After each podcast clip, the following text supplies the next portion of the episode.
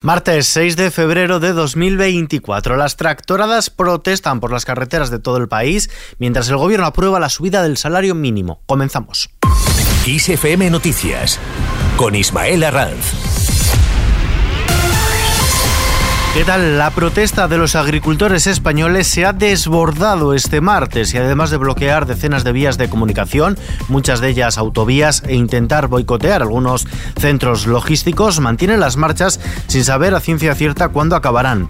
La gran mayoría de los agricultores que participan en la protesta acuden a título individual tras ser convocados en grupos de redes sociales que llevaban días organizando actos de protesta para reclamar cambios en las exigencias de las políticas verdes europeas, en los acuerdos de Comercio Internacionales y ayudas por la sequía, entre otros aspectos. En los pasillos del Senado, el ministro del Interior, Fernando Grande Marlasca, ha destacado que las fuerzas de seguridad están trabajando para garantizar tanto el derecho de protesta que están ejerciendo los agricultores en las carreteras como el de todos los ciudadanos para acceder a los servicios esenciales. Estamos garantizando el derecho de los agricultores y también del conjunto de la sociedad para que tengamos los servicios públicos debidamente atendidos. El ministro adelanta que se ha establecido un comité de coordinación para evaluar la situación de los cortes de carreteras. Por cierto, que la presidenta de la Comisión Europea, Ursula von der Leyen, ha anunciado que retirará la propuesta para reducir a la mitad el uso de pesticidas en la Unión Europea porque cree que se han convertido en un símbolo de polarización y considera que el próximo Ejecutivo Comunitario podrá realizar un nuevo plan más maduro con la participación de los agricultores y las conclusiones del diálogo estratégico con el sector que ha arrancado a finales de enero.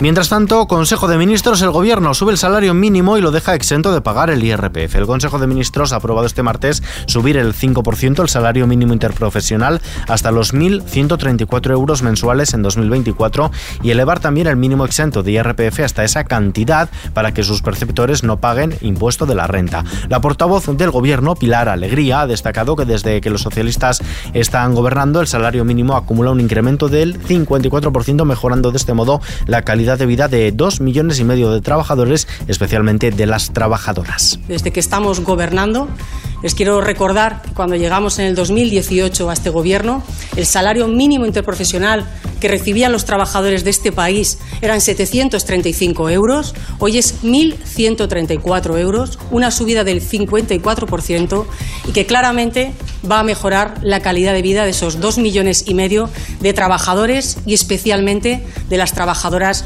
de nuestro país. En este sentido, se ha manifestado también la vicepresidenta segunda del Gobierno y ministra de Trabajo y Economía Social.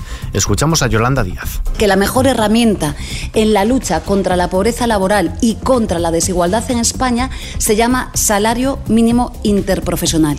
Es una herramienta feminista por excelencia. Esta herramienta es la que hoy ha permitido que España haya estrechado y reducido la brecha retributiva de género nada más y nada menos que 25 puntos. También en clave laboral, las empresas deberán poner por escrito en todos los contratos de trabajo, independiente de su duración, las condiciones esenciales o de lo contrario se presumirán indefinidos a tiempo completo. Este es uno de los cambios que incorpora el anteproyecto de ley aprobado por el Gobierno para transponer la Directiva de Condiciones Laborales Transparentes y Previsibles de la Unión Europea y que ahora pasará al Congreso de los Diputados. Por otro lado, el Gobierno negociará este mismo mes la condonación de deuda autonómica. La vicepresidenta primera y ministra de Hacienda, María Jesús Montero, ha anunciado que en las próximas semanas el Gobierno comenzará a reunirse con todas las comunidades para estudiar cómo aliviar parcialmente sus deudas con el Fondo de Liquidez Autonómico. La vicepresidenta recuerda que la misma fórmula de condonación de parte de la deuda con el FLA prevista para Cataluña se aplicará al resto de autonomías del régimen común. Más cosas, los fiscales del Supremo imponen su criterio y abogan por investigar a Puigdemont por terrorismo. La mayoría de la Junta de Fiscales de la sección penal del Tribunal Supremo ha decidido tumbar el informe elaborado por su compañero Álvaro Redondo, que se oponía a que el Tribunal Supremo investigara al expresidente catalán Carles Puigdemont por terrorismo por su presunta implicación en los disturbios desatados por Tsunami Democratic en el otoño de 2019 en señal de protesta por la sentencia del proceso. La secretaria general del Partido Popular, Cuca Gamarra, ha exigido que el gobierno no presione a la Junta de Fiscales de Sala, que hoy martes, como decimos, ha acordado investigar por terrorismo a Puigdemont. Cuca Gamarra. Hay que valorar la independencia, la imparcialidad y el sometimiento al principio de legalidad que están desarrollando desde la Junta de Fiscales.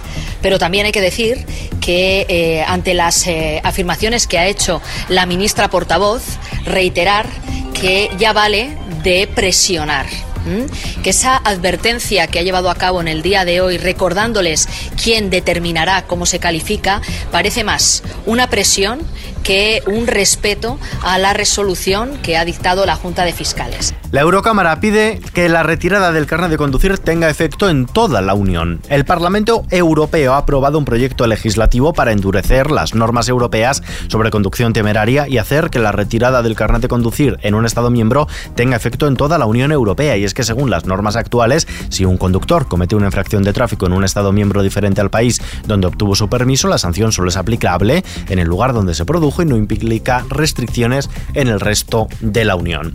Más cosas, la actriz Sigourney Weaver, tres veces nominada al Oscar y ganadora del BAFTA y del Globo de Oro, recibirá este sábado en Valladolid el Goya Internacional 2024, según ha anunciado la Academia del Cine. Sigourney Weaver será galardonada con este tercer Goya Internacional de la historia tras Kate Blanchett y Juliette Binoche. Este premio, según la Academia, se ha creado para reconocer a personalidades que contribuyen al cine como arte que une culturas y espectadores y espectadoras de todo el mundo. En lo que toca a los bolsillos, ni un pueblo sin cajero. El Pleno del Congreso ha dado luz verde a la falta de la votación a la tramitación de una ley estatal que está promovida por el Parlamento de Cataluña para garantizar que todos los municipios de España tengan al menos un cajero automático con servicios bancarios básicos. La proposición de ley, cuya tramitación han apoyado todos los grupos parlamentarios salvo Vox, obliga a las entidades financieras a sufragar el coste de la instalación y mantenimiento de estos cajeros. En lo que toca a los mercados, la bolsa española ha subido el 0,63% y consigue recuperar los 10.000 puntos en una sesión que ha comenzado alcista en línea con las plazas europeas, animada por los cierres positivos en Asia y que se ha apoyado en el último tramo de la sesión en los avances de Wall Street. El IBEX 35 se despide esta mañana desde los 10.003 enteros, aunque en el año acumula unas pérdidas del 0,98%. El euro se cambia por un dólar con 7 centavos. Vistazo ahora la previsión del tiempo. Este miércoles el tiempo se verá afectado por la entrada de un frente atlántico que dejará viento fuerte en la costa de Galicia y cielos nubosos en la mitad oeste peninsular. Habrá precipitaciones durante la segunda mitad de la jornada en Galicia y de forma dispersa menos probable pueden extenderse estas lluvias a otras zonas de Asturias y de León. En el resto del país, cielos poco nubosos, aumentando la nubosidad en intervalos de nubes medias y altas. Nieblas matinales en la cuenca del Ebro, en Canarias continúa la calima y la cota de nieve aproximada será de unos 2.000 metros. Las temperaturas máximas subirán en Canarias, Cantabria en los litorales de Levante y descenderán en la vertiente atlántica. Terminamos. He muerto y he resucitado. Con mis cenizas un árbol he plantado, su fruto ha dado y desde hoy algo ha empezado. Los secretos se van de gira con su musical, uno de los grupos míticos del pop español por sus canciones y también por su resiliencia tras tragedias como la muerte de Enrique Urquijo. Se reinventan con A tu lado, musical que cuenta su historia y con el que harán gira ahora por toda España. A tu lado, dirigido por Víctor Conde, es un musical donde los propios protagonistas, los secretos, cuentan la historia de su vida, de su música y de las personas que formaron parte de ellas.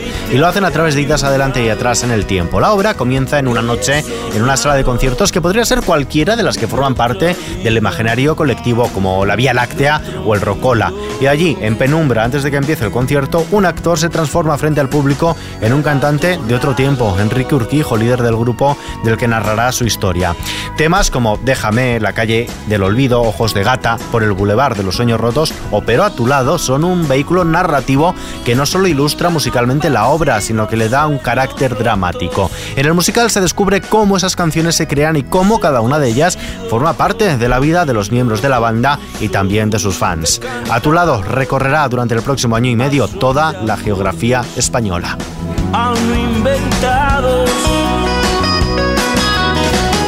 Ayúdame y te habré ayudado. Que hoy he soñado en otra vida,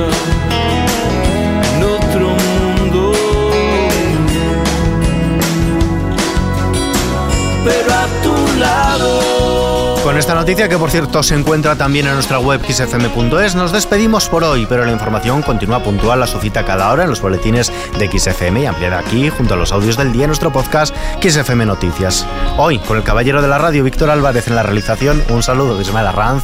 Hasta mañana.